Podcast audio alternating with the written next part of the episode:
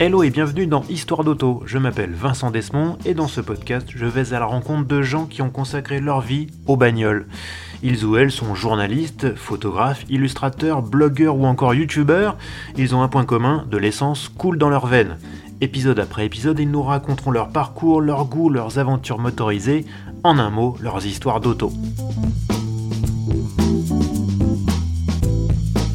L'invité de ce sixième épisode d'Histoire d'Auto a un regard particulièrement affûté sur les tendances du secteur. Il sait mieux que quiconque expliquer au Kidam les stratégies des grands groupes automobiles, pourquoi Alpine n'en est qu'au début de ses difficultés, ou encore les luttes de pouvoir entre les deux Carlos, Ghosn et Tavares.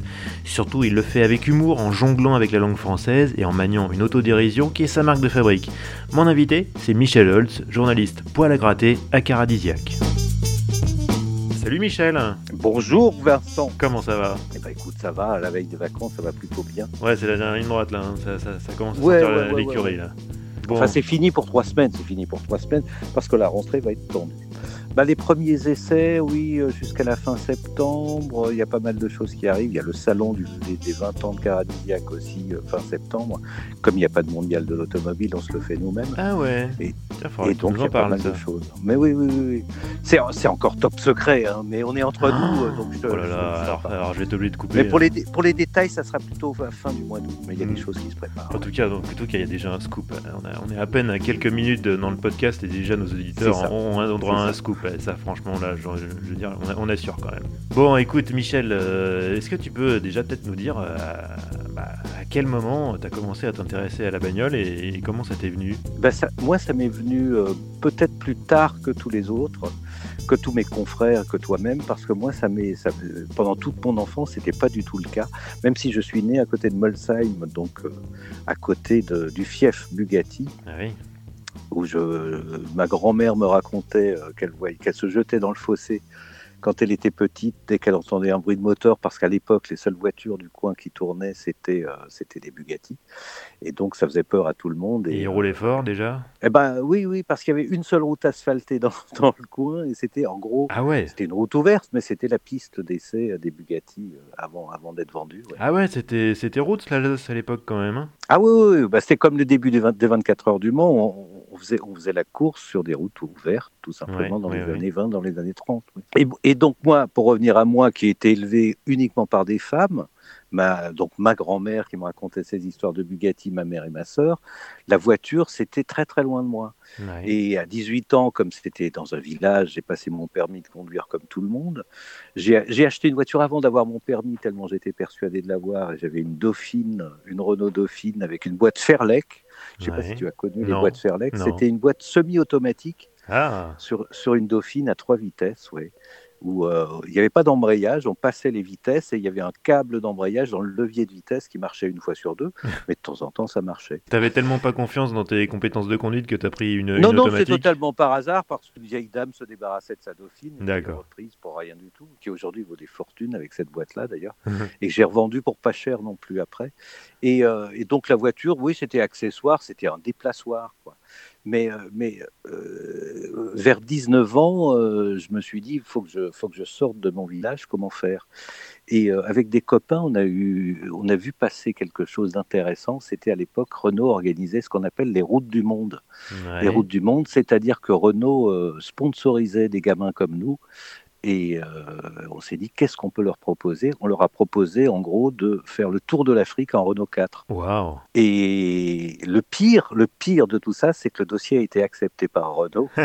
et, et donc, euh, qui nous a filé 4 4L préparés, sympas, euh, 4x4, Ouais. etc., avec des moteurs de Renault 5 et euh, une, boîte, une boîte au plancher, d'ailleurs, avec un levier de vitesse au plancher, ce qui est extraordinaire. Ouais, pour sur une R4. 4L, oui. Et, on- et, euh, ils nous ont formés, en plus, ils nous ont formés à la mécanique, dont j'ai tout oublié, et, et au pilotage aussi. Au pilotage 4x4, au franchissement, etc. Ouais, ouais, ouais. Et, euh, et du coup, je me suis retrouvé en stage chez les frères Marot, qui, venaient, de Oh gagner le, qui venaient de gagner le Paris-Dakar, Ah ouais et, euh, dans- sur un circuit 4x4 qu'ils avaient dans le fin fond de l'Essonne. Et, euh, je suis parti là-bas et je me suis mis euh, dans le baquet pour la première fois. Ah, Donc les et frères de- Marot arrondissaient leur fin de mois en donnant des cours de pilotage. Ouais, exactement. Et, euh, et, au bout de 100 mètres, euh, Bernard Marot m'arrête en me disant Mais tu sais absolument pas conduire. et donc, je lui dis Bah oui, c'est pour ça que je suis là. et donc pendant, pendant une semaine, euh, j'ai appris à conduire. Quoi. Alors que j'avais mon permis depuis un an, mais je ne savais absolument pas conduire. Et c'est là que j'ai réalisé que le, permis de conduire, en fait, c'est juste un mode d'emploi d'une voiture et qu'on n'apprend absolument pas à conduire. On t'apprend à lire des panneaux. C'est ça, c'est ça. Et donc je me dis qu'il y a quand même 99% de la population qui roule depuis des années sans avoir appris à conduire finalement. Ils étaient comment les frères Marot à l'époque? Ils étaient très très sympas. C'était une bande de babas. C'était deux babas euh, qui, qui, avaient encore leur R20 et leur 4L euh, préparés euh, et qui donnaient des cours avec ça dans leur champ. quoi. C'était très très sympa et très très artisanal. Ouais, ce qui est génial, c'est, alors je ne sais pas si, si, les auditeurs connaissent bien les frères Mao, mais je crois que c'est les derniers, euh, les derniers privés à avoir gagné le, Dakar, avant que les grosses équipes, euh, les grosses équipes euh, des grandes marques prennent le terrain. Et, et, et c'était effectivement un peu route à l'époque. Il y a quelques quelques vidéos euh, dans, de caméras embarquées euh, des, des, frères Marot au Dakar euh, qui s'engueulent copieusement au, volant, l'un en volant, l'autre passager. C'est à mourir de rire et c'est vrai que c'est une autre époque. Et ils s'engueulaient pendant le, le, stage de formation, ils s'engueulaient tout autant. Mais ils se quittaient jamais. Bah oui, oui, oui. Euh, et, c'était assez extraordinaire. Et euh, oui, oui, ils n'avaient aucun contrat avec Renault, mais simplement il y avait des échanges, il y avait des collaborations. Renault leur, euh, leur, leur mettait à disposition toute la mécanique. Ils se servaient, ils se servaient dans, les, dans les centres de formation. Et, donc après, ils ont quand même, après avoir gagné, ils ont quand même eu quelques piges pour essayer de former des clampins comme nous. Euh, qui, et donc on est parti, on est parti pendant un an avec une assistance technique, euh, avec tout ce qu'il fallait. Et donc là, et, et c'est là où j'ai commencé. Euh, le, je voulais être journaliste, et c'est là où j'ai commencé en fait le journalisme pur et dur. C'est-à-dire que j'envoyais des correspondances de temps en temps au Canard 4x4. T'avais quel âge à cette là J'ai fêté, bah, je suis parti, j'ai fêté mes 20 ans dans le Sahara. Oh dans cette expédition-là et j'envoyais de temps en temps par Telex quelques articles en France parce qu'à l'époque, il n'y avait, y avait ni fax euh, ni, euh, ni évidemment email. Donc c'était très rigolo et on est rentré au bout d'un an avec les, les voitures, il restait pas grand-chose évidemment, mais elles avaient été réparées au fur et à mesure quand même pour tenir jusqu'au bout et elles ont tenu. Et suite à ça, Renault a lancé une série limitée de 4L qui s'appelait 4L Savane d'ailleurs. Ah oui, oui, oui, oui, effectivement, oui, qui a été très, très répandu d'ailleurs. Ouais, ouais, ouais, ouais.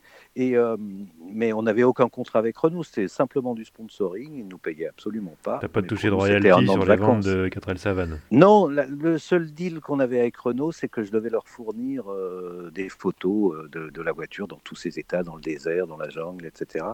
Et on a, on a fait 30 000 km avec. Ah, c'est génial ça comme expérience. Et donc là, je me suis dit, tiens, la voiture, c'est quand même assez rigolo comme ah, truc. le journalisme, c'est ce que je voulais faire.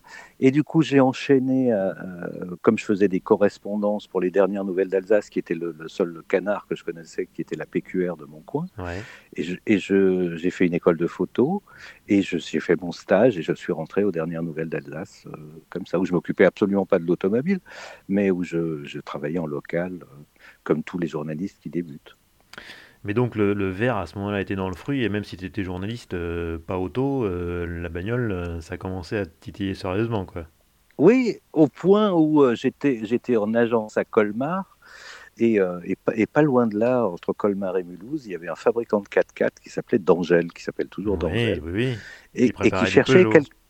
Ouais, absolument, qui préparait des Peugeot, euh, des 504, des 505 à l'époque, mhm. et qui cherchait quelqu'un pour s'occuper de sa com. Un jeune journaliste. Et donc, je me suis dit, tiens, je vais pas finir en local quand même. Il n'y avait pas encore de débouché en national. Et donc, je suis allé chez D'Angèle pour m'occuper de sa com, à 23, 24 ans, donc. et, euh, et, on a eu l'idée d'engager une voiture au Dakar, d'ailleurs. Et euh, ça n'a pas duré très, très longtemps, parce que la première étape euh, de Dune, donc en Libye à l'époque, on a planté la voiture directement. Première Dune, la voiture était plantée, donc on est rentré la queue entre les jambes à l'usine, ah et, il m'a viré, Henri d'Angèle m'a ah. viré.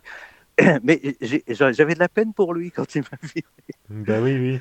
Et, du coup, il a, il, a, retenté le Dakar après ou ça l'a dégoûté Non, non, non, il avait, il, avait déjà tenté une fois avec le, fils Thatcher à l'époque. Ça a été une catastrophe, ils se sont perdus dans le désert et donc avec nous derrière, ça a été une autre catastrophe, il a laissé tomber. Ouais. Mais, euh, mais du coup, oui, non, mais je comprenais très bien qu'il me vire d'ailleurs. Et je lui disais, mais je me mets à votre place, etc. Il n'y a aucun problème. mais, mais pendant le temps que j'avais passé chez lui, j'avais quand même commencé à, voir de temps en temps débarquer des journalistes automobiles qui venaient m'emprunter des voitures. Je me disais, mais c'est quand même pas mal, ça. J'irais bien de l'autre côté quand même. C'est un bon métier de branleur, ça, ça, a l'air bien. ça. Et donc, euh, et donc, je suis reparti. Et, euh, et j'ai fait, j'ai quand même fait quelques petits jobs euh, entre temps avant de trouver, avant de trouver un job de, de, de, de, journaliste auto que j'ai fait à Info Matin. Info Matin, c'était un petit quotidien vers 93. Ouais, je me souviens. Euh, c'était un quotidien national qui avait été lancé par André Rousselet de Canal+. Oui, oui, oui. Et, euh, et donc euh, où je tenais la rubrique automobile. Et c'était très rigolo parce qu'il y avait une espèce de liberté totale. On pouvait dire raconter absolument ce qu'on voulait. Et euh, il n'y avait que des débutants comme moi. On était, une vingtaine à faire un quotidien tous les jours. Donc il y avait beaucoup de boulot. Et, euh, mais c'était très très rigolo. Je m'occupais à la fois du sport auto et, euh, et, de, et du produit et de l'éco, enfin de tout ce qui touchait à la bagnole. Et c'est là que tu as commencé vraiment à rentrer, à rentrer dans, le, dans, la, dans la confrérie Oui, oui, oui. Et à gagner ma vie comme journaliste automobile, ce qui était extraordinaire à ce moment-là. Oui. Et donc là, donc, tu dis 93, 94 par là? Ouais, ça s'est arrêté en 96 exactement. Et là, euh, le journal s'arrête, on est tous licenciés euh, et donc on cherche tous du boulot. Et, la VSD, qui venait d'être récupérée par un groupe allemand qui s'appelait Axel Gans, euh, m'appelle en disant Oui, on a besoin de quelqu'un pour la rubrique auto. Et donc, hop, je passe d'info matin c'est ce qui était génial à l'époque, c'est qu'on passait d'un journal à l'autre, mais sans période de chômage, sans chercher. Euh, oh le téléphone sonnait, c'était juste extraordinaire. Mais c'était la grande époque. Et, euh, et, donc, euh, hop, j'arrive à VSD. Et, là, VSD, qui était un, hebdo people qui se voulait people et qui voulait à l'époque taper Paris Match. Ils avaient vraiment mis les moyens sur la table. Et donc, j'avais six pages de rubrique auto. Waouh Et, c'était par exemple quand je leur disais. un hebdo c'est un hebdo VSD Ouais, ouais, c'était hebdo à l'époque. Et euh, quand je leur disais, tiens, il y a une voiture électrique qui sort à Détroit, on me disait, bah, il n'y a pas ce problème, tu y vas.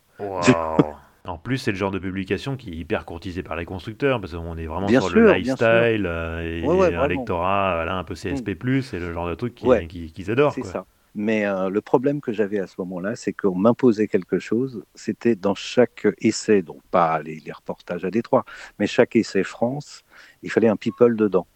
Ah et donc, je me suis quand même rapidement retrouvé avec euh, les énièmes Coco Girls de l'époque. Euh, les petites nanas de la télé qui n'avaient pas leur permis de conduire, en train de faire des comparatifs euh, de, de cabriolets.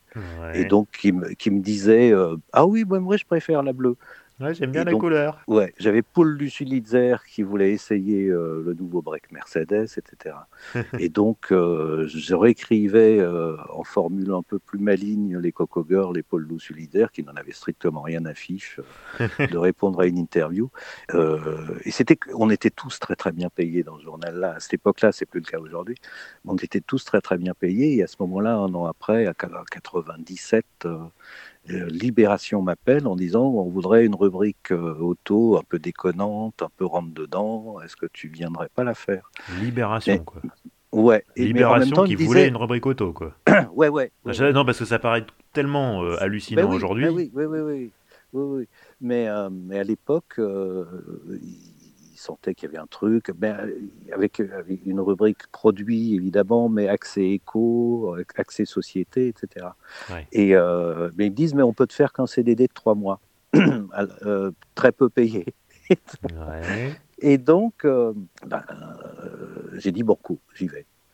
Et la rédaction en chef de VSD n'a pas du tout compris que je parte d'un CDI très bien payé pour un CDD mal payé, évidemment.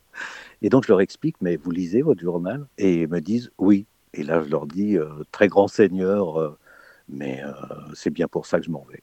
Et donc je suis parti, une espèce de, coup de poker, je suis parti à Libé pour un CDD de trois mois, j'y suis resté 15 ans finalement, évidemment. 15 ans? Mm.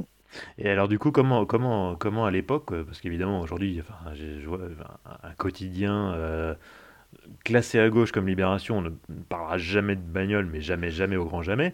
Mais comment à l'époque euh, on abordait l'auto dans un, dans un généraliste comme ça?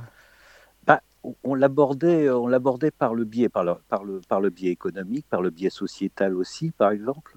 Quand je, je me, euh, mais avec toujours une, une espèce d'optique. Euh, quand j'essayais, par exemple, une grosse corvette, euh, on titrait le dernier dinosaure, par exemple, des choses un peu, un peu décalées comme ça. Ou je me rappelle, à un moment donné, je voyais, j'avais vu une, un fait divers passer où il s'était trouvé que les braqueurs avaient des, des, Subaru euh, Impreza, STI ou WRX à l'époque.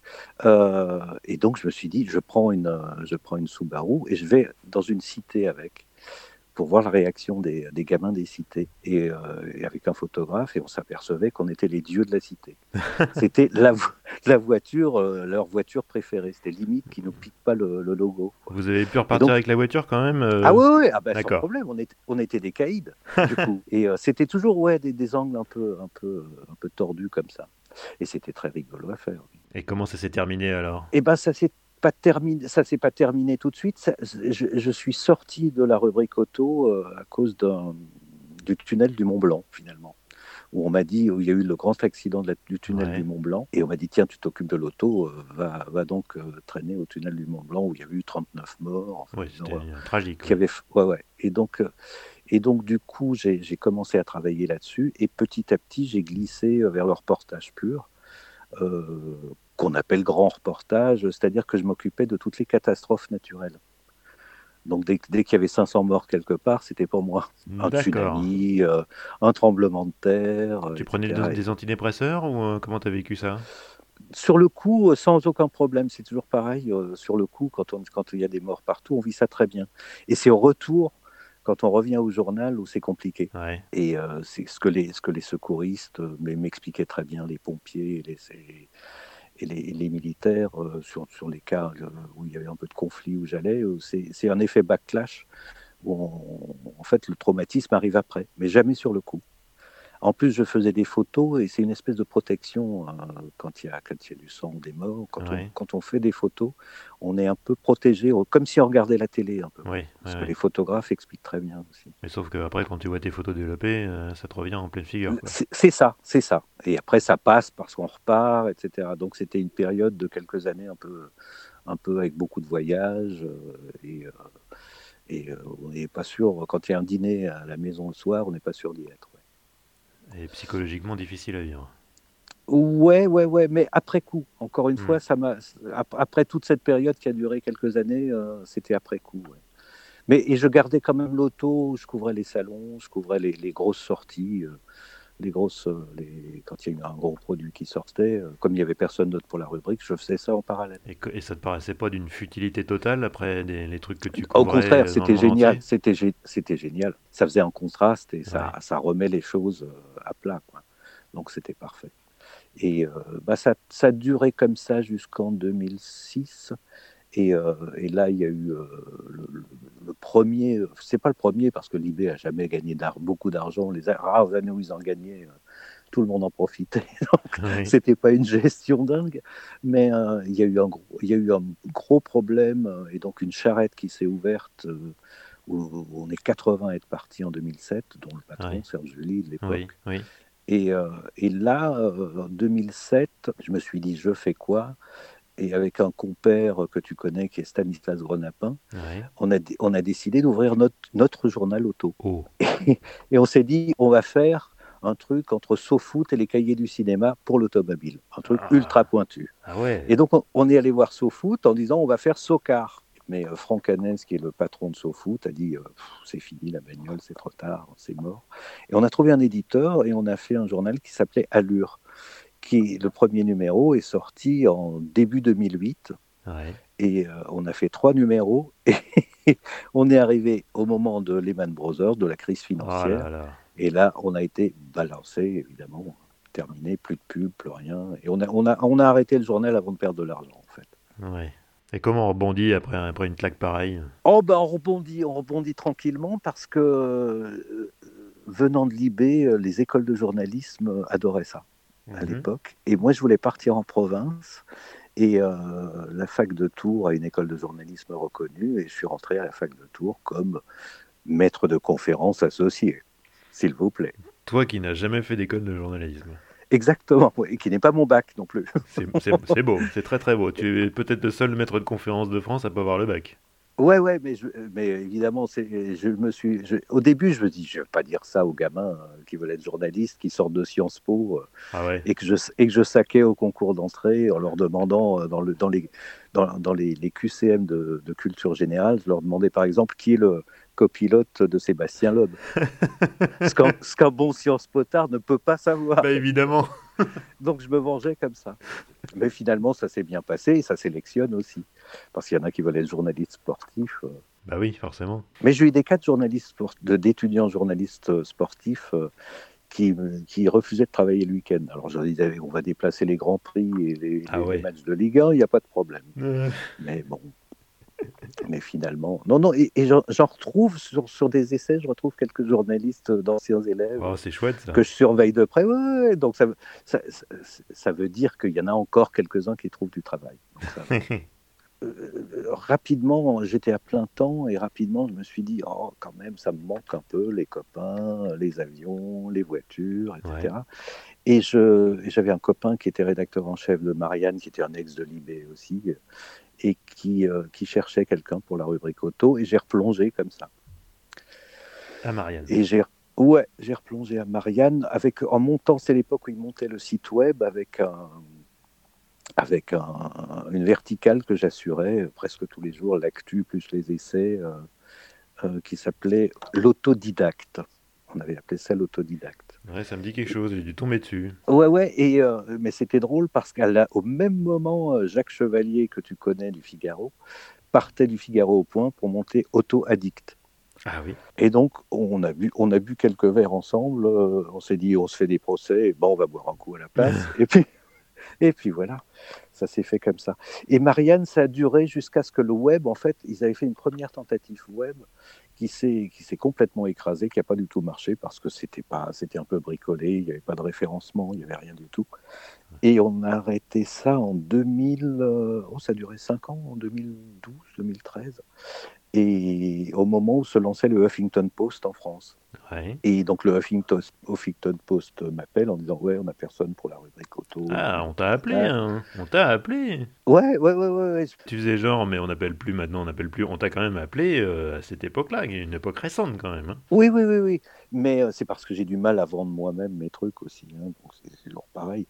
Et euh, il m'appelle en disant Oui, on récupérerait bien ce que tu faisais euh, sur Marianne. Je dis Ouais, mais c'est pas possible. Il dit Ok, mais tu montes une rubrique euh, chez nous sur le Huffington Post avec une chronique hebdo, etc. Et donc je leur dis OK, et je vais voir Marianne, qui se passe, ça se passait assez mal. Marianne perdait de l'argent à l'époque aussi. Enfin, comme, tout, comme tous les journaux, je suis passé d'ailleurs. Oui, non mais tous les journaux tout court, hein, c'est pas ta faute, hein, tu pour rien. Hein. Mais finalement, on peut faire carrière, ça fait 25 ans que je fais ça, on peut faire carrière dans un secteur qui ne gagne pas d'argent.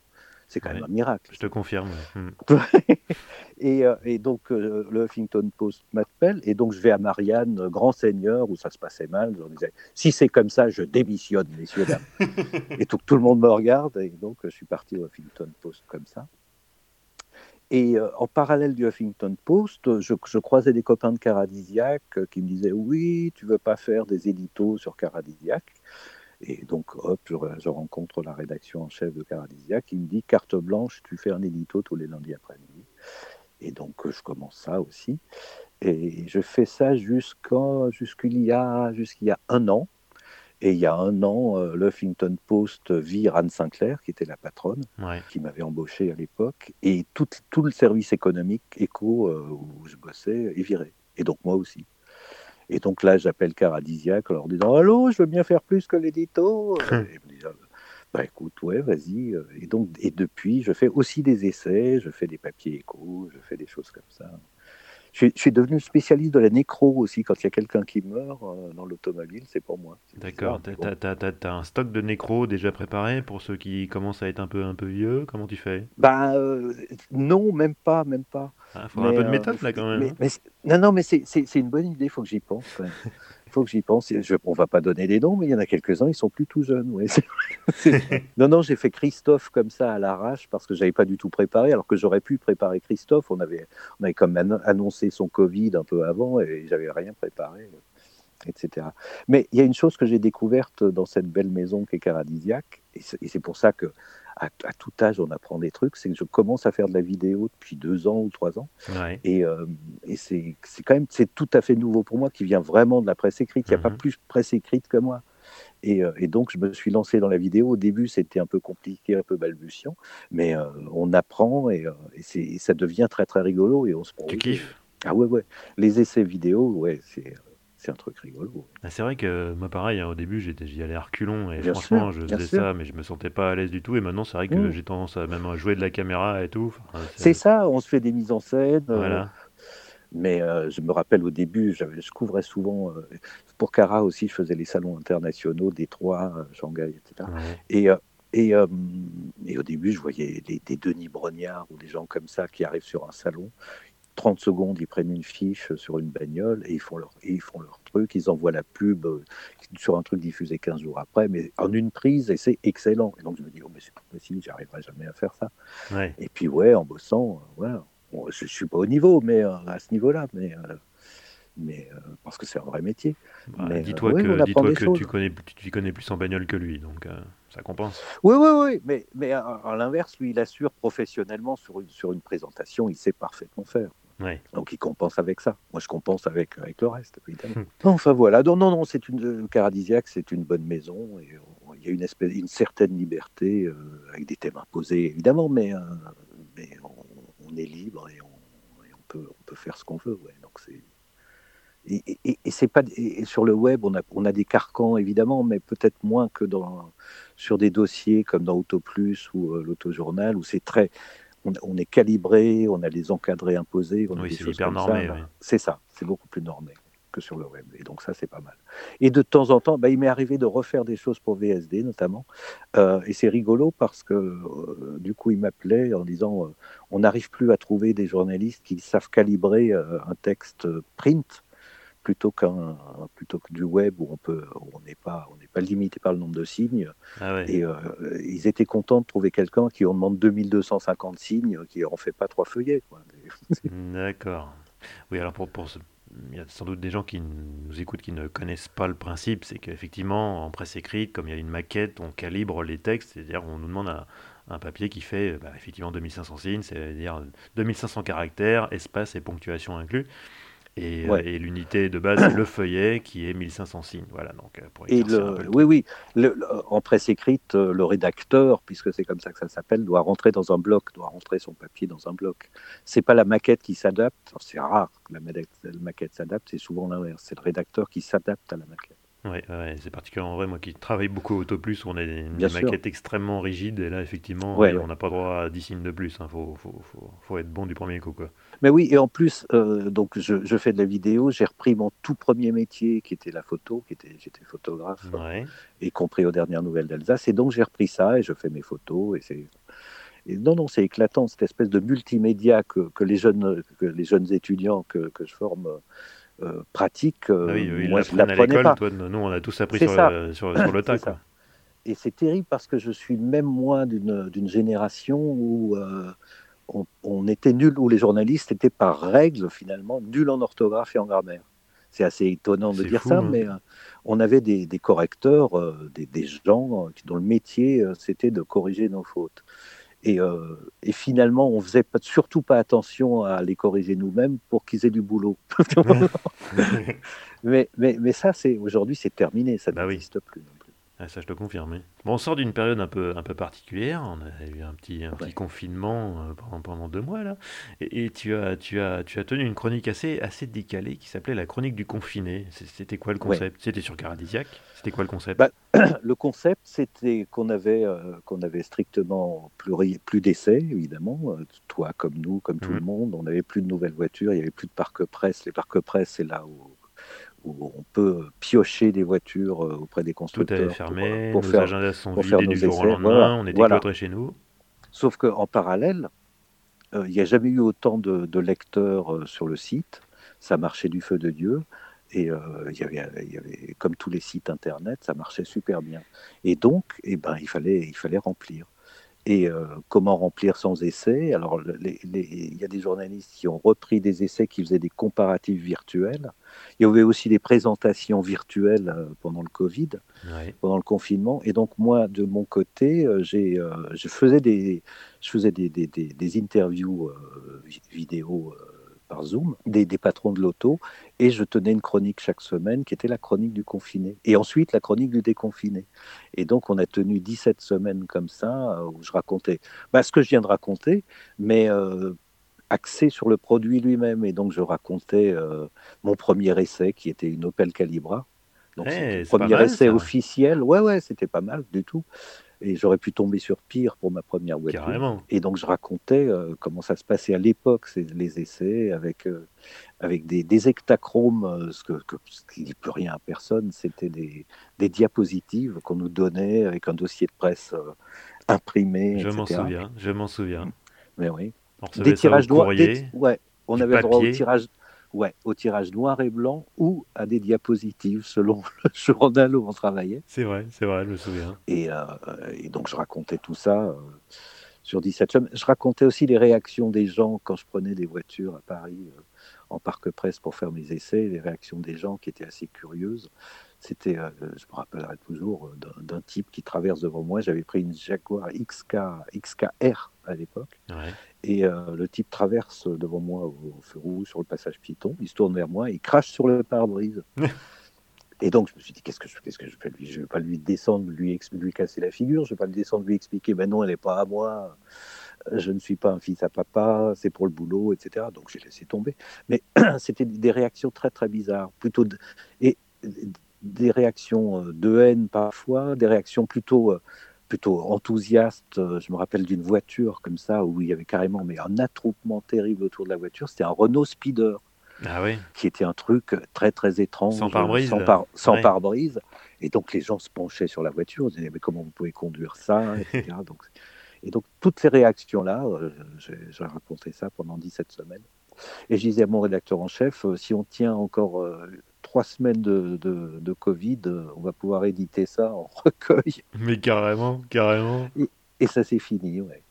Et donc, euh, et donc, ouais, à la fin, on était tous contents euh, quand même euh, de, de sortir un peu et d'essayer des voitures. Et c'était pas, c'était pas évident parce que moi, j'avais passé deux mois et demi, presque trois mois à conduire ma pauvre Golf pour aller chercher le pain. Et la première fois où on reprend un essai, euh, on, on, retrouve pas tout de suite les sensations, donc il faut attendre un petit peu. Il faut et, donc c'était assez, assez, bizarre pour de, de, voir les confrères euh, comme ça reprendre reprendre la voiture. Et il y a eu quelque chose, euh, tu, tu, as dû y assister. il y a eu une excellente idée avec l'association, la MAM, qui est l'association, notre association des, journalistes, automobiles. ouais, ouais euh, qui, a, réuni tout le monde, qui a réuni 70 voitures pour nous remettre un peu dans le bain. Et euh, en deux jours, on a, on a rattrapé le temps perdu, on a essayé une dizaine de voitures chacun et c'était très très bien. Et surtout, on s'est retrouvés, ça, ça faisait du bien aussi. Ouais, ouais, ouais, absolument. Parce qu'il faut voir, hein, encore une fois, pour, pour, nos auditeurs, on est, enfin, on n'est pas, on pas très très nombreux journalistes automobiles en France. Je pense que si on, si on est 100, euh, allez 150 à tout casser, c'est le grand maximum. Opération, opérationnel, je crois qu'on vraiment opérationnel euh, à faire des essais euh, régulièrement, on doit être ouais, à, moins de 150. Donc, donc, donc on se connaît tous, voilà, on se connaît, on se connaît tous, on est tous une bande de potes. ouais, et on se connaît à tel point que quand on fait un, j'ai eu des périodes intenses où je faisais deux essais par semaine et euh, où on voit plus euh, les copains que, que notre famille. Que la copine. Et, donc, c'est assez curieux, ouais. Et donc ça a repris, ça a repris, mais ça, ça a repris depuis euh, les premiers essais, enfin pur et dur, j'allais dire, de, constructeurs ont repris. moi, j'ai repris ça au mois de juin. Et, mais c'est c'est plus, plus les, les, les, les, grands groupes de 40 journalistes, c'est terminé ça. Maintenant, on est, on est sur des petits groupes de, de 5 ou 10, ou 10 personnes. Un par voiture euh, Ouais, ouais, ouais, un par Pour la distanciation physique Ouais, et euh, quand on est avec un cadreur, quand je fais des vidéos, euh, on nous impose que le cadreur monte derrière, ce qui est, strictement impossible au bout d'un moment, vu qu'il faut, on fait ce qu'on appelle des embarqués, les, des vidéos embarquées où, il est sur le siège passager en train de me filmer, donc c'est compliqué. Hmm. Mais bon, on y arrive, on y arrive. Et on passe des aéroports où on nous prend la température. Je connais ma température d'un jour sur l'autre, il n'y a pas de problème. Je, suis entre 36,4 et 36,7, ça ne bouge pas. Eh ben, tant mieux, pourvu que ça dure. Dis-moi, donc on sait que ton premier essai c'était une, une Opel Calibra, tu as eu de la chance, hein. mhm. moi ma première c'était une Nissan Primera, donc c'était plus c'était mmh, moins la frime. Mais c'était une bonne auto à l'époque, hein, mais, mais c'était beaucoup moins la frime. Ouais. Et ta, première présentation, c'est-à-dire ton premier voyage de presse euh, à l'étranger ou je sais pas sur la Côte d'Azur ou ailleurs pour essayer une caisse, c'était quoi C'était quelle bagnole C'était quand? La première présentation, euh, c'était Opel Calibra, c'était à Deauville je me rappelle. Et, euh, et la suivante, c'était, pas loin, c'était en Seine-et-Marne, c'était une classe E. Ah ouais. C'était une nationale de classe E. Ouais, ouais, ouais. Ah ouais, c'est, pas non ça, plus ça du rêve, ça. Hum, hum. Mais des grandes présentations, je me rappelle d'un truc extraordinaire, c'était huit jours aux États-Unis euh, pour essayer le, le Z3, ah qui était fabriqué en Caroline du Nord. Et, chez BMW à l'époque, c'était euh, c'était Grand Seigneur, huit jours aux États-Unis avec Atlanta, la Nouvelle-Orléans, etc. Et on a eu le droit d'essayer la voiture une heure. Ah, pas mal. Donc c'était vraiment une semaine de tourisme en fait. Ah, c'était ça, oui. C'était ça. Il y avait aussi un espace du côté, euh, l'espace 2 ou 3, du côté d'Albuquerque, aux États-Unis. Ah oui, bah oui c'est un gros marché ça pour l'espace, effectivement. C'est la question qu'on s'est posée, c'est pourquoi à cet endroit-là alors qu'il n'y a jamais eu un espace aux États-Unis? Et, les, Américains, des bleds, euh, des bleds du côté d'Albuquerque nous regardaient quand même bizarrement. Ils voyaient 20 espaces débarqués, ils se demandaient ce que c'était. Et surtout la logistique pour amener les voitures là-bas et pour les ah bah rembarquer après, parce que bon, vous euh, n'allez pas les laisser sur place, quoi. Ouais, ouais, parce que euh, pour, pour, les auditeurs, il faut savoir que quand on fait un essai à l'étranger, ce qui arrive quand même souvent, euh, la plupart des voitures restent sur place pour l'importateur qui les revend derrière. Là, c'était pas possible. Donc il y, a quelques, il y a quelques petites choses. Il y a eu des, des choses en, Jordanie aussi chez Peugeot. Oui, il y a eu une grande époque euh, Peugeot en Jordanie, ouais, 406 ouais. Mais là, là, je crois, vrai, 607. Du coup, ouais, ouais, et du coup, il y avait un vrai importateur là-bas donc qui, qui, gardait des voitures qui étaient tropicalisées, donc ça, ça allait c'était plus cohérent. T'as eu d'autres présentations comme ça qui, qui t'ont marqué, euh, des trucs euh, de ouf, euh, ou des bagnoles vraiment qui, étaient, qui sortaient ah, de l'ordinaire? Des voitures qui sortaient de l'ordinaire, oui, et j'avais raconté ça sur Caradisiac. C'était un essai au sud de l'Espagne d'une Corvette, ça devait être la Z5. Et, et c'était fou, j'étais avec un, collègue que tu as peut-être connu qui s'appelait Daniel, qui s'appelle toujours Daniel Alignol. Et, euh, il y avait une route en Andalousie, de, ces routes dans une espèce de désert dans la Sierra Nevada, mais, sur des kilomètres, c'était vraiment tout droit, il n'y avait strictement personne. Et, euh, donc il, accélère, il accélère. On a pris 289 exactement. Pas mal. Hein. Euh, compteur. Et sauf qu'à un moment, on arrive, on était, on était un peu moins vite parce qu'il y avait une, une, une montée, on ne savait pas trop ce qu'il y avait derrière, et donc il ralentit. Et en fait, la route s'arrête. Il y, avait strictement rien derrière. Ça devait changer de département ou de, ou de canton et euh, les cantonniers avaient décidé d'arrêter de construire la route. il n'y avait pas de GPS évidemment à l'époque. Et donc il y avait une espèce de terre, mais de, terre battue mais très très plate. Et euh, donc on a continué la voiture. On n'était plus à 290, mais on devait être aux, alentours de 100, 150. Et la voiture a continué euh, sur, le, sur, le, sur la terre battue, sur 200 mètres. Et elle n'avait strictement rien, et nous non plus. Oh Mais ça fait très très bizarre. Et, ouais, ouais. Et on est rentré, on est rentré euh, au rendez-vous de la présentation. À 50 à l'heure. Euh, à, peu près, ouais. on n'était pas fiers. Ouais. Non, non, sur des grandes présentations. Alors récemment, quand même, il y a eu, euh, il y a eu, de très belles présentations, notamment de Land Rover, sur un disco, un disco sport, et c'était dans l'Utah. Et c'est magnifique, l'Utah. Et ah c'était en hiver. Euh, et, je me rappelle très bien que euh, je suis arrivé euh, avec le collègue avec qui je roulais en disant bah non mais le, 4x4 c'est ma première spécialité. Donc si tu veux si c'est un peu compliqué je vais assurer. Voilà sauf ouais. Sauf que il y avait de la neige. Ah bah sur la neige il n'y avait pas de problème. Mais le problème c'est que sous la sous la neige il y avait des dunes de sable qui ah. était plutôt, qui, et le sable était plutôt mou, et donc j'avance, évidemment, je m'enfonce dans la neige et dans le sable. Et le truc était totalement tanké. Et donc rapidement, euh, chez Land Rover, il y a toujours une organisation fabuleuse, et rapidement, euh, il y a un énorme défendeur avec des roues euh, surdimensionnées qui se pointent pour me sortir de là, et ce tank aussi. et, du coup, c'est l'énorme camion de la maison qui est venu nous sortir tous les deux. Mais tout ce genre de présentation, et j'avais fait un, papier comme ça au mois de juin euh, sur Caradisiac pour, euh, pour expliquer euh, que là, à l'heure qu'il est, donc au mois de juin, on aurait dû être à Détroit et j'aurais dû faire le reportage depuis Détroit, mais le salon est annulé et les destinations États-Unis sont annulées. Oui. Et donc. C'est pas une bonne idée d'aller aux États-Unis en ce moment. Non, je racontais les précédents salons de Détroit. Quoi. et tu penses qu'on ira, qu'on aura à nouveau des salons un jour des salons, non, c'est fini. Je pense toi, aussi, tu penses que c'est mort Ah oui. Bah, euh, on misait tout, tout le monde misait sur le salon de Genève, qui est en pays neutre, qui est mmh. moins cher que mmh. les autres, où il n'y a pas de rivalité euh, nationale, etc. Et qui était le dernier qui pouvait survivre. Mais euh, là, c'est, je pense que c'est mort aussi. Oui, le salon... Il faut dire qu'ils ont annulé l'édition 2021 euh, parce qu'ils n'avaient pas de financement et pas d'exposants, enfin surtout pas assez d'exposants. Et que maintenant, officiellement, ils misent tout sur l'édition 2022, mais 2022 c'est quand même très très loin. Là, ouais, ouais, ouais. Vu la situation, euh, c'est mal parti. Et je pense que les constructeurs sont en train de se rendre compte que finalement les salons ça sert pas à grand chose, ça coûte beaucoup d'argent et que finalement ils arrivent à très bien vendre des voitures sans. Absolument. Et c'est d'ailleurs le, premier euh, qui, a, qui a mis qui a mis la puce à l'oreille euh, à tous les autres, c'est Volvo finalement, qui avait, euh, qui avait euh, refusé le salon de Genève depuis, depuis quelques années déjà. Il n'allait plus au salon de Genève et juste après le salon, il, il sortait ses chiffres de vente, il faisait plus 17%. Hum. En, faisant des animations en Suisse, en faisant des, des journées portes ouvertes en concession, et ça a marché tout aussi bien.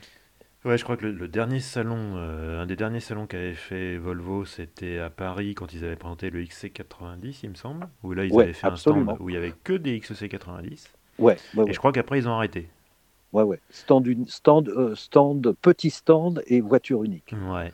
Modèle unique. Ouais. Et euh, après, c'est Ford qui a suivi aussi. Et puis maintenant, effectivement, maintenant, c'est, en gros, ça va être tout le monde, quoi. Bien sûr, bien sûr. Non, non, la, formule est morte. Mais euh, c'était, c'était le prix moyen euh, pour un salon, c'était 5 millions d'euros. Tout compris entre les hôtesses, la déco, euh, la location de stand. Donc c'est quand même gigantesque. Quoi. Il faut les rentabiliser. Bien sûr, bien sûr. Et on est quand même dans une période où c'est toujours pareil, dès qu'il y a une, récession, on va, on, va, on, va, on va arriver à 20-25% de, récession dans l'automobile à la fin de l'année. Et le, premier, euh, c'est pas forcément un bon plan, surtout pour nous, mais le, premier, euh, le premier poste qui morfle, c'est euh, la com, la communication. Donc, communication, ça va de la presse, donc nous, au, au, au salon, etc. La pub. Mais ce qui, ce qui, va poser des problèmes fondamentaux euh, pour la presse automobile qui est déjà pas très vaillante. Et euh, tout le monde va, serrer les fesses euh, d'ici d'ici un an, un an et demi. Ouais. On sait bien casser le moral. Là. Bon, on va essayer de repartir sur une note un peu, un peu plus positive, là, parce que là, là, on est en train de partir en vrac. Il y a une tradition qui, qui, était, qui, était, en vogue pendant, sur les présentations presse dans le temps, c'était celle des cadeaux. Euh, on, repartait, euh, on arrivait dans votre chambre d'hôtel, on, avait un, avion, on arrivait sur un, bel hôtel, on en prenait les voitures et tout, et puis on arrivait dans votre chambre et on avait un, cadeau euh, plus ou moins beau, plus ou moins gros, plus ou moins cher. c'est une tradition qui s'est largement perdue. Aujourd'hui, ça, ça, se fait, ça se fait pour ainsi dire plus, notamment parce que je oui, crois que... aujourd'hui, on a droit à une... Ah, si, sur les présentations, de... j'ai une collection qui commence à être intéressante de masques ah de masques euh, siglés euh, des constructeurs. Ouais, ça c'est la, la tendance actuelle, effectivement. Ouais. si tu avais les miniatures aussi, euh, ces derniers, derniers temps, avais souvent, tu repartais avec une miniature de la voiture que tu avais essayé. Mais avant, il y avait des trucs de fou, et moi je me souviens, alors ah j'ai des souvenirs personnels ou de, de, collègues.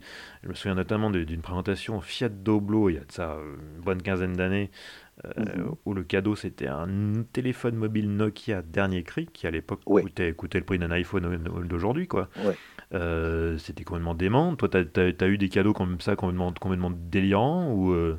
le, le, Je me rappelle d'un téléphone aussi, un Nokia, chez Volvo, et je me rappelle aussi d'ordinateurs portables. Ah ouais? Ouais, ouais, ouais.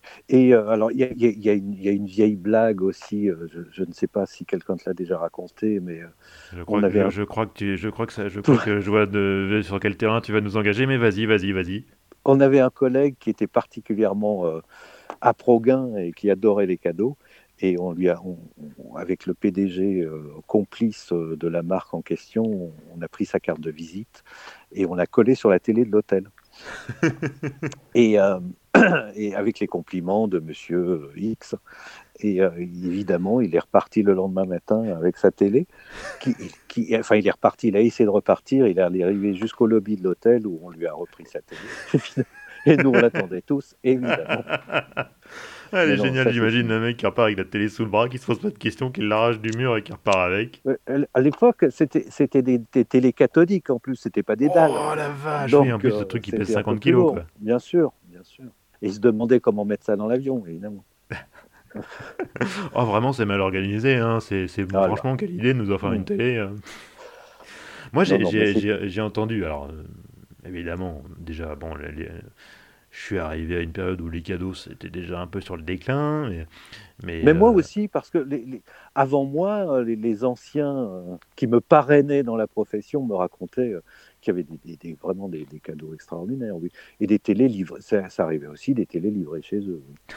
Mais, mais je, me, je me rappelle quand même, et c'est du cadeau aussi, mais là on est, on est dans un autre domaine, euh, d'une présentation qui était réservée aux, aux, membres de la voiture de l'année, du jury de la voiture de l'année. Il restait une place et donc ils m'ont embarqué là-dedans et c'était une présentation à New York pour un, pour un, un monospace d'une marque allemande que je ne citerai pas.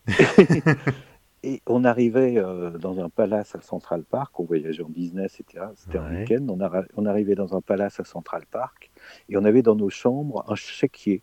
Pas, pas, en blanc, hein, mais c'était un chéquier qui était euh, avec des coupons pour tous les grands restos de New York. Ah ouais. Et donc, on, on pouvait aller dîner, déjeuner, euh, où on voulait. Et on donnait simplement notre bon. Moi, j'ai entendu des, des, trucs, alors euh, plus anciens, euh, des, c'est un peu l'homme qui a vu l'homme qui a vu l'ours, mais il y aurait eu à une époque une tendance, alors je ne sais pas si c'était une présentation ou un coup d'éclat ou si c'était plus une tendance, mais euh, où les, les, journalistes avaient la surprise de découvrir quand ils arrivaient à l'hôtel une chambre garnie. Est-ce que tu as entendu la même chose que moi? Le fameux oreiller garni. Alors oui, alors je, ça, je pense que ça remonte aux années 70. Ouais. On me l'a raconté aussi, mais j'étais pas encore. Je suis très vieux, mais pas encore. J'étais pas encore dans le. Et, euh, et c'était notamment le cas en Allemagne, ouais. En Allemagne, où euh, la chose est beaucoup plus, plus, plus légalisée et tolérée qu'ici. Et l'été, en tout cas, l'été. Aujourd'hui, c'est fini aussi, mais. Donc oui, donc a priori, euh, c'est pas que c'est il y a un peu un côté, comment dirais-je, légende urbaine là-dedans, mais donc a priori. Oui, je pense, ouais. Ouais. on, on, saura, on saura jamais, quoi. Mais non, mais non, un jour, je, je, mènerai une enquête. Mais finalement, tout ça, tout ça assainit quand même, euh, assainit un peu, c'est assaini et c'est pas plus mal. Bah oui, c'était ridicule. Parce que ça va, ouais. Et puis des fois, les cadeaux étaient complètement, complètement idiots. Moi, je me souviens d'une présentation euh, Chrysler où, euh, où ils avaient trouvé rien de mieux que de nous offrir une pendule qui était en fait une maquette en fil de fer du Chrysler Building de New York. Le truc ah. faisait, faisait un mètre de haut avec, la, avec la pendule incrustée en haut. Et donc, euh, bon, euh, tu dis, ok, d'accord, c'est très joli. Enfin, c'était même pas spécialement joli d'ailleurs. Et tu, ils s'imaginaient qu'on allait s'embarquer un truc pareil dans l'avion. Enfin, des fois, c'était complètement idiot, quoi. C'était. Oui, oui. Et quand on le ramène, c'est à peu près comme quand King Kong a marché dessus, C'est ça. qu'il est de travers, forcément. Non, non, c'est pas plus mal finalement que ça s'est arrêté. Mais, mais finalement, il y a, on dit toujours, euh, oui, mais les journalistes automobiles sont achetés. J'ai toujours dit euh, tout le mal ou tout le bien que je pensais de tout le monde, euh, des voitures en général et de leurs concepteurs. Et j'ai jamais eu de, j'ai jamais eu de, quand, quand je j'ai jamais eu de, de reproches des constructeurs. On me disait oui, mais t'as pris le cadeau et là tu dis du mal, tu craches dans la soupe la, seule chose comme, qui me soit arrivée comme ça, c'est euh, chez Renault, quand je disais du mal du, du Scénic, du premier Scénic d'ailleurs, mhm. et on m'a dit euh, Ah bah quand même, euh, t'es un peu ingrat après tout ce qu'on a fait pour toi. mais il, il, ramenait ça au sponsoring que j'avais fait dix ans avant. Ah ouais, d'accord. Donc ça n'a rien à voir. Mais sur les cadeaux, non, j'ai jamais eu de, de reproches comme ça. Non, ça, c'était euh, en gros, ils considéraient que c'était, c'était, c'était normal, que ça fait partie, ça faisait partie du package. à l'époque, ils se posaient pas de questions et basta. Mais effectivement, euh, comme tu dis, euh, enfin moi, j'ai toujours dit ce que je pensais d'une voiture. Après, j'ai jamais cassé dans un papier, cassé pour casser. Si je, je, j'argumente toujours et machin. Et mais ça, ça m'était arrivé de, de, recevoir des coups de fil des fois. Des choses. Bien sûr, là, t'as été un peu dur, machin. Euh, une, fois, je, rappelle, une fois, on m'a même, même, dit, euh, t'as, t'as, eu, t'as eu ton papier, il est remonté euh, à l'Europe. C'était le plus dur de toute l'Europe sur la voiture. Et oui. Tout bien sûr. je me rappellerai toujours d'un type que j'aimais bien, que tout le monde détestait d'ailleurs, qui était dans une marque japonaise et qui appelait, euh, dès, dès, que, dès, que, je disais un truc de travers. C'était lui d'ailleurs. Et il m'appelait, il était, il était énervé. Euh, et, à un moment, je lui ai dit euh, Écoute, si, si j'étais à ta place, moi je viendrais au journal et je me casserais la gueule.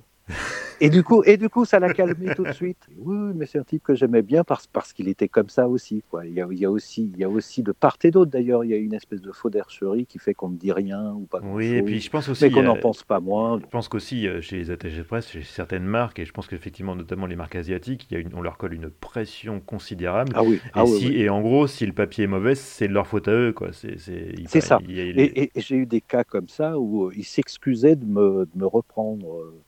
Mais j'ai rarement eu de, des, droits de réponse ou des choses comme ça, en fait. Mais de toute façon, euh, notre métier, qui est un métier de critique quand même, mais euh, c'est comme, un, comme un critique littéraire ou un critique de cinéma. Et tu connais bien ça. Une critique de cinéma, euh, elle est, si elle est argumentée, il n'y a pas de problème. Et qu'on ne parle pas dessus. Le, pire des mots, c'est de dire ça, c'est subjectif. Un design n'est jamais subjectif, comme un plan dans un film n'est pas subjectif. Quand la critique est étayée, il n'y a rien de subjectif. On peut objectivement critiquer et argumenter. Tant que, tant que ce boulot-là est fait, c'est du boulot, eh ben, il n'y a pas de souci. Ouais, c'est, c'est... là, je serais, je serais, un peu plus nuancé que toi, parce que c'est autant, bon, voilà, euh, si un moteur est bruyant, s'il est, s'il est pas souple, s'il consomme beaucoup, si euh, le châssis est, pourri, bon, bah là, c'est, on est sur de l'objectif et tout. Après, sur le style, moi, je, sais, je suis très mal à l'aise, parce que déjà, j'ai, j'ai des goûts qui sont pas ceux des auutes, et, Dieu sait que euh, des fois, j'ai eu des coups de cœur pour des voitures, et j'ai l'impression que j'étais le seul au monde à la, à la voir, donc, donc je sais que je, j'aime pas trop, alors ça ça m'empêche pas bah de, de, commenter, de donner des clés aux gens pour comprendre le style, pourquoi ils ont fait ci et ça. Mais par contre, je me garderais bien de, de, donner un avis. Est-ce que c'est beau, est-ce que c'est pas beau? Ça, je, je, je, me sortirais pas. Non, non, il ne faut pas être dans le j'aime ou j'aime pas. Euh, je me rappelle la pire critique de cinéma que j'ai vue, c'était dans mon journal, c'était à Libération. Il y avait un, cinéaste anglais qui avait, fait, euh, qui avait adapté Shakespeare. Qui, son film, c'était Beaucoup bruit pour rien. Excellent film, Kenneth Branagh. Ouais, et l'article, le, c'était Beaucoup de bruit pour rien. Point final. Et c'est terrible, quoi. alors que le film, en plus, il est génial, et tu le revois 20 bah ans après, il a toujours, il a pas pris une ride, il est toujours assez extraordinaire. Mais, quoi. mais le journaliste avait une dent, et donc euh, contre, contre Branagh, et voilà, c'est enfin, pas, pas du boulot. C'est rigolo, oui, c'est marrant à lire, on se raconte au bistrot, mais c'est pas du boulot. non, non, non. Et, et, et, sur le design, c'est pas de dire j'aime ou j'aime pas, c'est de, de, dire quand, on dit, quand, quand, je dis un design est mauvais ou bon, c'est de dire il est dans l'époque, il colle à ça, il est innovant, il, est, euh, il y a des tas d'arguments, euh, mais c'est pas de dire il est bon ou mauvais. Hmm. Quand on reste sur une voiture, oui, c'est plutôt objectif.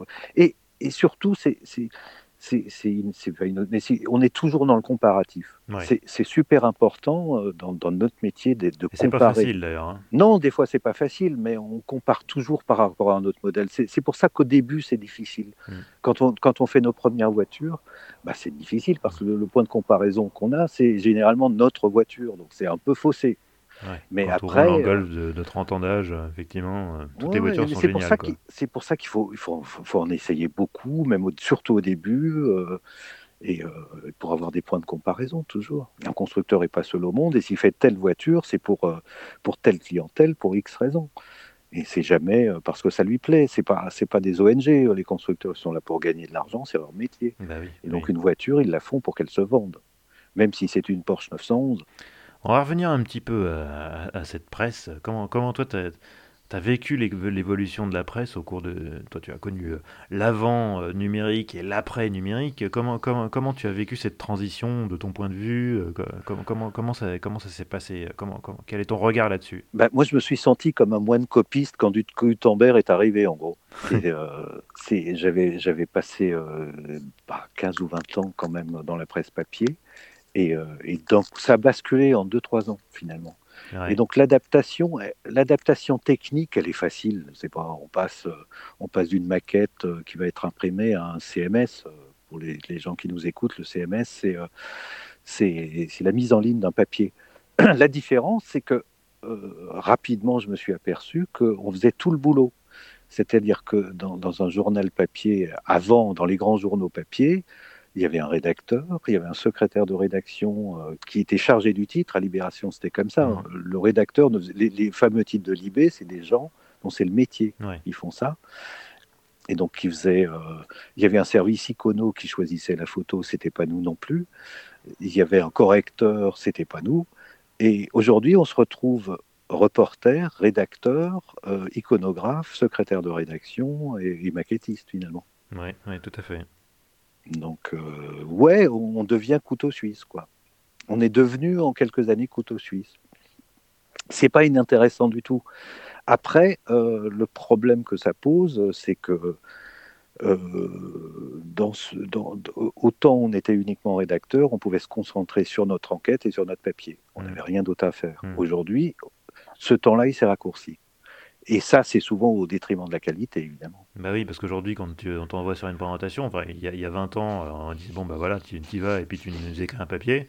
Aujourd'hui, on y va, on fait quelques posts sur les réseaux sociaux, on, écrit notre papier souvent sur place parce que machin, il faut l'envoyer très vite, il faut que ça soit en ligne le plus tôt possible. Ouais. On fait une vidéo. Ouais, au Huffington Post, par contrat, on devait avoir des comptes Twitter, Facebook, etc. Ah ouais. Bah, euh, Caradisiac, c'est pas le cas, Marianne non plus, euh, Libé non plus. Mais oui, oui, ça, ça arrive, euh, ça arrive dans les médias, bien sûr. On est, on est notre propre média, on devient notre propre média. C'est, en gros, ça, ça, transparaît un peu dans notre entretien depuis le début. On, la presse est un secteur en difficulté, pour pas dire euh, franchement sinistré. Toi qui. C'est la double peine, c'est-à-dire que la presse, les médias sont en difficulté, le Covid euh, en rajoute une couche, et la presse automobile est en difficulté depuis plusieurs années aussi. Donc, euh, le, presse et automobile ensemble, c'est la double peine. C'est clair. Mais toi qui, toi qui du coup, euh, n'est-ce pas, est maître de conférence et donc euh, côtoie des, élèves qui seront peut-être un jour, s'ils y arrivent, et on leur souhaite, journalistes, comment, tu, eux, ils, appréhendent leur futur? Comment, tu, les prépares à, la réalité qui est extrêmement difficile et a fortiori pour des journalistes débutants euh, du monde du travail aujourd'hui?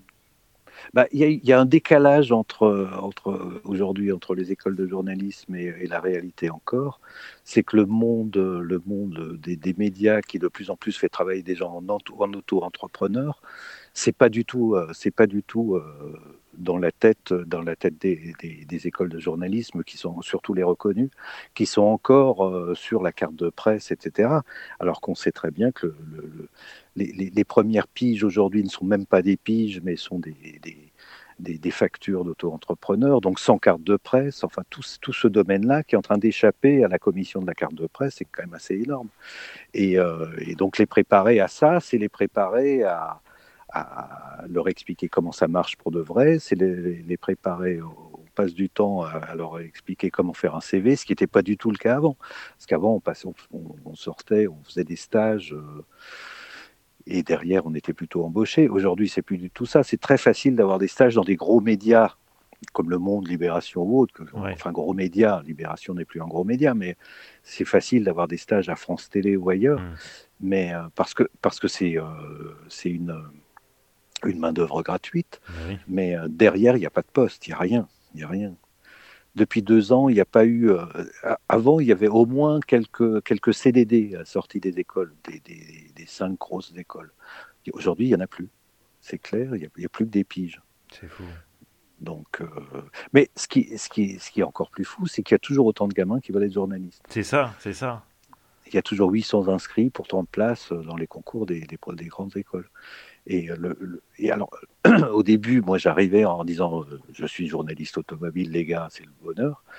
Euh, ça les intéressait encore, mais aujourd'hui, ils en ont rien à foutre, clairement. Et euh, on, me dit toujours oui, mais la presse automobile et les rubriques automobiles peuvent pas mourir. Tout le monde a besoin de sa voiture. premier moyen de déplacement en France. 80% des gens veulent une voiture, ils en ont une. Pas de problème. Mais tout le monde a une machine à laver aussi. Hmm. Et c'est pas pour ça. Et on a besoin d'une machine à laver. C'est pas pour ça qu'il y a des rubriques machine à laver ou une presse spécialisée machine à laver. Bien sûr. Donc euh, c'est un vrai problème pour la presse automobile, qui en plus, et, ça fait longtemps que j'y réfléchis, euh, doit se renouveler. Il faut qu'on sorte des essais. des essais formatés et on, a du mal à en sortir, hein, et moi aussi. Hein. Mmh, mmh. Mais il faut qu'on trouve, faut qu'on trouve des solutions autour de ça. Comment parler d'automobile autrement Comment, comment inclure l'automobile dans la vie, dans la vie des gens Des essais sont faits, mais en faisant faire des essais par des, par des particuliers. Nice Matin avait commencé ça. Mmh. Mais c'est compliqué, ouais. Il faudrait qu'on se fasse un brainstorming, un de ces quatre, pour réinventer le journalisme automobile. on va refaire le monde automobile, exactement. Ouais, je pense qu'on est assez fort pour ça. On se fera un petit apéro. Et ça mais oui, tout seul, bah oui, mais oui, mais oui. Bon, Michel, comme tu, comme tu le, sais peut-être, euh, je termine toujours ces podcasts par euh, des questions rituelles euh, que je pose systématiquement à tous mes invités. Et bah, évidemment, tu, tu, tu aimes l'auto. Ah, j'ai vachement préparé, j'ai vachement préparé. Ah, faut pas trop préparer, faut pas trop Ah bah non, ça, tombe, ça tombe bien, j'ai rien préparé. Ah bah très bien, très bien. Écoute, la première question, c'est, j'imagine que tu es comme, comme la plupart d'entre nous, tu, tu furettes de temps en temps sur les sites d'annonces euh, automobiles. Ouais. Euh, quelle, est, quelle est ta dernière euh, recherche en date? La dernière recherche en date, je cherche une Golf GTE. C'est con, mais j'ai besoin, j'ai besoin d'une hybride rechargeable pas trop grande parce que je fais beaucoup de petits trajets et de temps à autre des allers-retours Paris comme je suis en province. Et donc je cherche, je cherche ça. Et ça se trouve à combien ça aujourd'hui? Beaucoup trop cher. J'en trouve pas en dessous de 25 000 euros. Ah ouais, disons, ça tient bien la cote. Ah ouais. ouais, ouais, ouais. Beaucoup trop. je pensais que tu allais décoter vite, mais non. Bah ouais, grave. Bah faut dire, c'était plutôt une bonne manuelle à l'époque, donc euh, je pense que les, gens l'ont compris. Et du coup, puis j'imagine que la, marque aussi est rassurante, donc euh, quitte à oui, faire non, un mais. Euh, j'ai de l'espoir parce que je vais essayer la nouvelle fin août, tout début septembre là, donc. Ah bah on va se croiser. Ah, ouais. ah ben, encore, encore un essai. ça, c'est vraiment les essais préférés de toute la presse automobile. C'est une journée à Wolfsburg. En Allemagne. Avec un départ 7 h du matin, retour 20 h. Voilà. Avec des bretzels au milieu. Voilà. Quoique, avec un peu de chance, on aura du currywurst. Oui, et des saucisses marque Volkswagen. Ouais. Donc là, peut-être que la voiture que je cherche va décoter un peu la deuxième question, c'est euh, quel est ton meilleur souvenir de road trip? Mais du coup, je pense qu'on en a parlé au début. T'as pas fait ah, mieux depuis? Le Tour d'Afrique, quand même, en 4L, ah, ah, c'est difficile de faire mieux. Oui, oui, ça oui. Mais euh, alors, il y a une mode quand même dans la presse automobile ces dernières années, c'est les road trips organisés par les rédactions. Ouais. Alors, j'ai l'impression que tout le monde en fait. Et on en a fait un avec Caradisiac l'été dernier. Début, c'était une très bonne idée. On est parti en Italie une semaine en pleine canicule. c'était et c'était assez affreux. On a fait 4000 euh, km euh, avec euh, des voitures italiennes. Et, et, moi, je suis tombé en plus sur une Fiat 500. Ah ouais, c'est bien ça pour faire 4000 bornes. Ouais, ouais, ouais, c'était génial. Qu'est-ce que tu as fait de mal pour, pour, faire, pour mériter ça? C'est ce que je leur ai demandé. On m'a dit, oh, mais c'est tiré au sort, mais d'un air gêné. Donc, non, non, j'étais pas là le jour du tirage au sort et les gens qui étaient là ont eu l'Alpha l'Alpha Julia, etc. Ouais, d'accord. Donc je me dis, euh, il fallait être là ce jour-là. Les absents ont toujours tort. Mais c'était non, mais finalement c'était un bon souvenir parce qu'on est parti en Toscane, on a fait des, on a fait Ferrari, euh, ouais, les musées Alpha, etc. Donc c'était quand même très chouette. Oui. Ouais, c'est le nord de l'Italie, c'est somptueux. Mais oui. Ton garage idéal, pas de limite de budget, tu as droit à quatre voitures. Faut quand même que ça corresponde à peu près à tes besoins. Ah oui, il faut que ça corresponde à mes besoins. Oui, ça, oui, oui. Ça, tu mets pas que des ah Ferrari F40, tu vois. Il faut quand même que tu puisses aller faire les courses avec, tu vois. Bah, euh, pour faire les courses et pour s'amuser, il y a une seule voiture. Euh, j'ai toujours été bluffé par la polyvalence de cette voiture, c'est la Porsche 911 quand même. Ah c'est quand même le truc le plus simple à conduire. ma mère peut la conduire, euh, et, une Porsche 911 moderne, on peut faire du 7-8 litres au 100, et mmh. puis on peut passer à 20 litres si on veut. C'est la voiture polyvalente par excellence, quand même, ça reste ça. Mais depuis tout petit, euh, parce que, parce que je suis né à côté de Molsheim, euh, et que j'ai emmené mes enfants au musée Schlumpf, au musée national de, Cité de l'automobile, où il y a une Bugatti Chiron qui est affreuse. Et à côté, juste pas loin, il y a une, il y a, il y a une Atlantique, une type 57 Atlantique. Euh, et, je montrais à mes enfants tous les gens qui étaient attroupés autour de, de la Chiron et personne euh, près de la, 57. Et je leur ai expliqué que la vraie Bugatti, c'est celle-là, c'est pas la Chiron de footballeur qui est à côté. Donc ça fait deux, une 911 et une 57 Atlantique. Hmm, déjà, c'est pas mal. Une Twingo, quand même. Une ah. Twingo 1. Je t'ai dit, pas de limite de budget. Mets-toi dans la peau d'un milliardaire et toi, tu me sors d'une Ah oui, ah oui, d'accord. Oh là là. Bah oui, bah, Oh, bah, si ça- t'as besoin d'un déplaçoir, prendre un qui a, qui a de la classe, quoi. Ah oui, ah oui, oui, non. Alors oui, j'ai- j'aime bien la Maserati euh, 3200 Ouais. GT avec les feux en boomerang derrière. J'ai- adoré cette voiture. C'était un peu une merguez quand même. Hein. Ouais, Mais Ouais, ça- mais c'était ouais, beau, elle- c'est vrai. Et ça chantait elle bien. a un truc particulier, ouais. Et c'était, et c'était, et c'était limi- elle était limite inconduisible cette voiture, mais, mais je la trouvais vraiment jolie, ouais. Et puis c'était une espèce de renaissance, une énième renaissance de, de Maserati que vrai. bien. Ouais. C'est vrai. Bon, ça fait trois, t'as droit à une quatrième. Et ben un Defender alors, mais un ancien Defender. Oui, le, le- le- le vrai. Defender Ouais, celui- ou carrément Land Rover Series, les tout premiers? Non, non, non, non, non, Defender, euh, le Defender, le- même les derniers euh, où on, on avait quand même, euh, on avait quand même un peu de clim, mais on avait quand même ce qu'il fallait sur un Defender, c'est-à-dire il fallait conduire avec la moitié du corps à l'extérieur de la voiture pour être à peu près face au volant. Donc c'était très bien. Et c'est mes histoires africaines où de temps en temps on, on avait on était on était tracté, remorqué par un Defender qui nous sortait de, de n'importe où. Bon, et si tu devais conduire une seule auto jusqu'à la fin de tes jours, ça serait quoi? Ça serait une Porsche 911. Pour la polyvalence et pour la solidité de l'engin, oui. Mais, mais plutôt euh, 993, du coup. Ah oui, Parce que c'était un peu plus costaud qu'aujourd'hui. oui, parce que j'allais te dire, la fiabilité, ça, ça a quand même pas mal perdu depuis, depuis Ouais. euh, quelques, quelques, Oui, oui, quelques mais- décennies. À force, à force de mettre des appuis gonflables euh, sous, le, sous la voiture, ça devient compliqué. Quoi. Oui, et puis le, le- le- le- enfin, le- le- la, la- la recherche des coûts, de, de la baisse des coûts euh, au tournant des années 90, ça- Ouais, ouais, ouais. là, Quand il, faut démonter le loin, mot... ouais, quand il faut démonter le moteur pour changer les bougies, ça devient compliqué. Quand même. Eh ben écoute, euh, Michel, euh, merci beaucoup d'avoir été mon invité pour, ce, pour cet épisode. J'espère que j'espère Ben, que tu as passé prie. un bon moment toi aussi. Mais évidemment, oui, oui, ça m'a rappelé plein de trucs, dis donc. Et tu as qui alors pour la prochaine? Ah, ben, je sais pas encore. Je sais Après pas encore parce que là, je Est-ce là, que tu as essayé de contacter l'automne euh, je l'ai pas encore contacté pour le. Je lui ai pas encore fait de proposition formelle, mais t'inquiète pas, je- je- j'ai bien prévu Mais oui, parce que lui, en- entre ses, entre, et lui, il a, il a 12 vies aussi, tu vois. Ben, je sais, je sais, rigolo. il a, c'est un homme à, à- aux mille talents et je, je- je brûle de l'inviter, mais, euh, mais, euh, mais je, je- je le ferai. Cher auditeur, vous inquiétez pas, j'inviterai le tone et, et Michel, ouais. Tu, tu seras, tu seras bien au courant quand, euh, quand, il, sera, quand il sera Oui, invité. oui, non, non, mais il y a pas Et ça manquera pas. En attendant, pour l'instant, bah, je vais, on va faire, c'est ce que je disais, je, je, je vais faire une petite pause et on reviendra, on reviendra début septembre. Après, je, je, je, j'ai pas prévu d'inviter que des journalistes ou que des, que, que des, des- des- je- j'essaie d'avoir des youtubeurs. Euh, euh, Villebrequin, pour ne pas les nommer, je les ai en Ouais. contacté. hein. pour l'instant, ils sont là en train de me dire, ouais, on est très sollicité tout ça, mais les gars, les gars, je vous Oh, aurai. hein. euh, Si vous, si vous, si vous tombez là-dessus, euh, je vous aurai, les gars. Bon. Et puis, euh, ouais, des, des blo- blogueurs, blogueuses aussi, je, je compte bien, je compte bien les inviter des, des gens comme ça. Ouais, ouais, Euh, ouais. J'ai Bah, aussi des là, ça va- illustrateurs que j'aimerais bien inviter, des illustrateurs qui Là, sont, les, qui sont spécialisés dans ça va, être, ça, va être, ça va être sinistré. hein. Ça, les, les, les, les blogueurs, tu sais, comme il n'y a plus de gros groupes euh, sur les présentations, là, c'est Eh ben, la eh fin des ben, blogueurs. justement, je, je- ça sera, ça sera l'occasion d'en- parler. Ouais, parce ouais. que pendant, Ouais, pendant longtemps, ça a été, euh, ça a été l'alpha et l'oméga chez les constructeurs. Et c'est vrai que c'est plus tellement le cas. Maintenant, ils sont fait doubler par les Instagrammeurs, par les, par les YouTubeurs. Michel, merci beaucoup pour, euh, pour cet entretien qui était très intéressant. Et bah écoute, je te souhaite, je te souhaite de bonnes vacances et puis euh, bah, peut-être à une prochaine fois. Et à une prochaine fois et bonnes vacances à tous les auditeurs. Merci, ciao.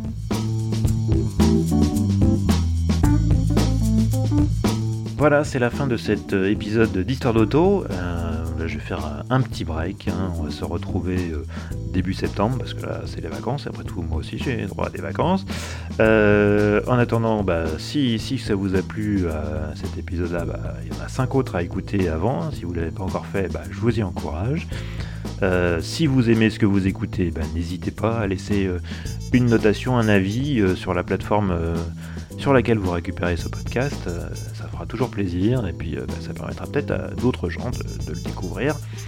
Euh, sachez que vous pouvez me retrouver sur Twitter, histoire d'auto au pluriel. Sur Facebook, il y a aussi une page, Facebook, podcast Histoire d'auto. Vous pouvez aussi me contacter par mail, histoire d'auto, toujours au pluriel, gmail.com. Voilà, et donc bah, je vous donne rendez-vous à la rentrée, et d'ici là, je vous souhaite de bonnes vacances, et surtout, conduisez prudemment. Ciao